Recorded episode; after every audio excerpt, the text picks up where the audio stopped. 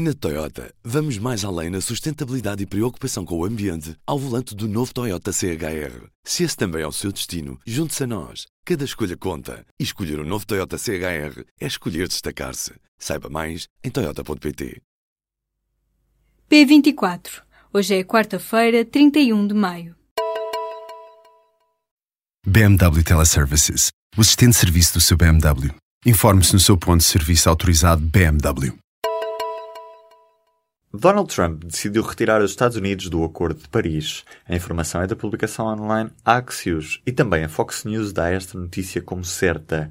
Assegurar que o aumento da temperatura média global fique 2 graus abaixo dos níveis pré-industriais é o que está descrito neste acordo. A escolha agora é entre uma retirada formal que pode durar até três anos ou o abandono do Tratado das Nações Unidas que serve de base ao acordo, um processo mais rápido.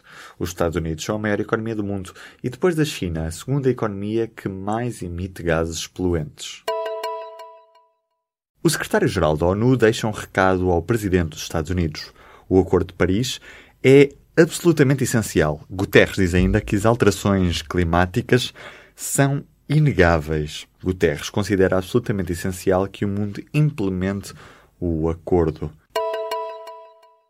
Uma explosão num carro na manhã desta quarta-feira num bairro diplomático de Cabul, no Afeganistão, provocou pelo menos 80 mortos e cerca de 350 feridos. Os números foram avançados pelas autoridades locais e citados pela Reuters. De acordo com uma fonte policial, a bomba estava num carro armadilhado perto da embaixada alemã. Para já, explicou à Reuters o porta-voz da polícia, é difícil dizer com exatidão qual era o alvo do ataque. O ataque aconteceu no bairro que acolhe o Palácio Presidencial e várias embaixadas. A explosão destruiu vidros e arrancou portas a centenas de metros de distância. Foram as exportações e o investimento que fizeram disparar a economia no primeiro trimestre deste ano. O INE confirmou os 2,8% do crescimento do PIB e o motivo está também no aumento de quase 10% nas exportações. As exportações de bens e serviços passaram de 6,6% no último trimestre do ano passado para os 9,7% no primeiro trimestre deste ano. No total, o INE confirmou o crescimento do PIB de 2% para 2,8%. Quando o Governo apresentou o Orçamento do Estado deste ano, incluiu na lei uma autorização legislativa para poder baixar o IVA na restauração para os serviços de bebidas que ficaram de fora na descida de impostos do ano passado. No entanto, até agora, o Executivo António Costa não anunciou se vai ou não avançar com essa descida do imposto. Um grupo de trabalho criado pelo Governo, que está a acompanhar os efeitos da redução para 13%, ficou de apresentar três relatórios, mas até agora não há nenhum documento, apesar de já terem passado 10 meses meses. Em resposta ao público, o Ministério das Finanças garantiu que o estudo está a ser feito dentro dos prazos definidos, mas não avançou sobre se o Governo mantém a intenção de alargar este ano a redução do IVA aos serviços de bebidas. Estas continuam tributadas à taxa normal de 23%. É mais um dinossauro que está de regresso para a corrida às autárquicas de outubro. Valentim Loureiro, que foi presidente da Câmara de Gondomar durante duas décadas, vai voltar a candidatar-se ao município. A notícia foi avançada nesta quarta-feira pelo Jornal de Notícias. Em declarações ao jornal, Valentim Loureiro, de 78 anos, adiantou que vai concorrer de novo como independente por acreditar que ainda pode ser útil aos habitantes de Gondomar. Além de Valentim Loureiro, outros dinossauros já assumiram candidaturas neste ano, depois de um interregno de quatro ou mais anos. É o caso de Isaltino Moraes, Joaquim Raposo, ambos candidatos a Oeiras, ou Narciso Miranda, candidato a Matozinhos.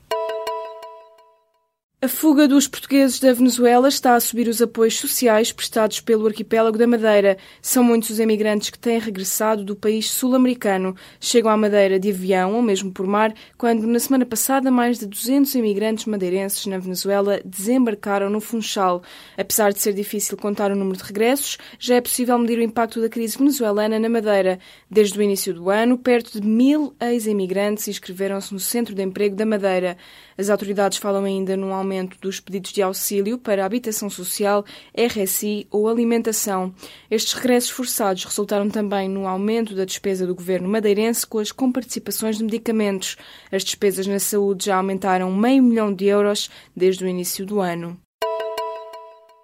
Desde a entrada em vigor do sistema de carta por pontos, faz agora um ano, 27 condutores já perderam a totalidade dos 12 pontos 19 viram a carta de condução ser cassada e 12 foram notificados para frequentar ações de formação. No total, 14 mil pessoas perderam pontos na carta de condução.